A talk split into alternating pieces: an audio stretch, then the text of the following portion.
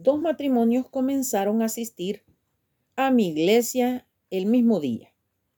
Los dos procedían de pequeñas ciudades del interior. Varias semanas después hice visitas a estos matrimonios. El primero de ellos se sentía muy satisfecho. Ambos esposos estaban maravillados por la fraternal acogida de que habían sido objeto por parte de los miembros de la iglesia. Una, una familia les había invitado a cenar, otras les habían llevado a pasear en su automóvil, se sentían satisfechos de la atmósfera espiritual y fraternal que se respiraba en la iglesia. El segundo matrimonio asumió una actitud completamente diferente.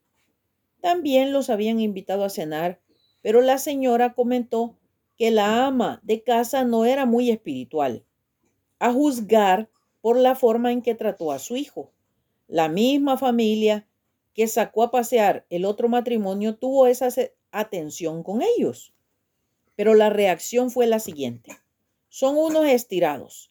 Querían lucirse mostrando que tenían un buen automóvil, por eso nos invitaron.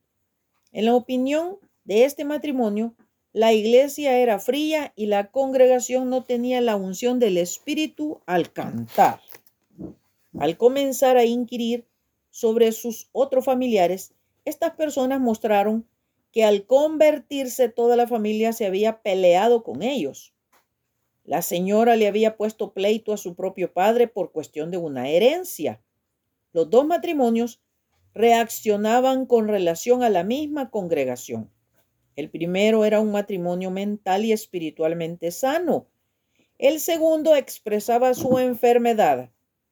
No existe iglesia perfecta, porque está constituida por seres humanos, pero toda la iglesia es santa porque está vivificada por el Espíritu Santo. Hay creyentes golondrinas que peregrinan de congregación en congregación buscando la perfección que ellos no tienen.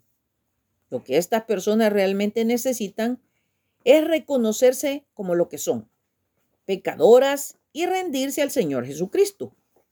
Dijo el gran pensador cubano José Martí, hasta el sol tiene manchas. Los desagradecidos miran las manchas. Demos las gracias a Dios por la iglesia, donde podemos edificarnos unos a otros y cumplir juntos con otros hermanos la misión a la cual el Señor nos ha llamado. Ojo, bendiciones.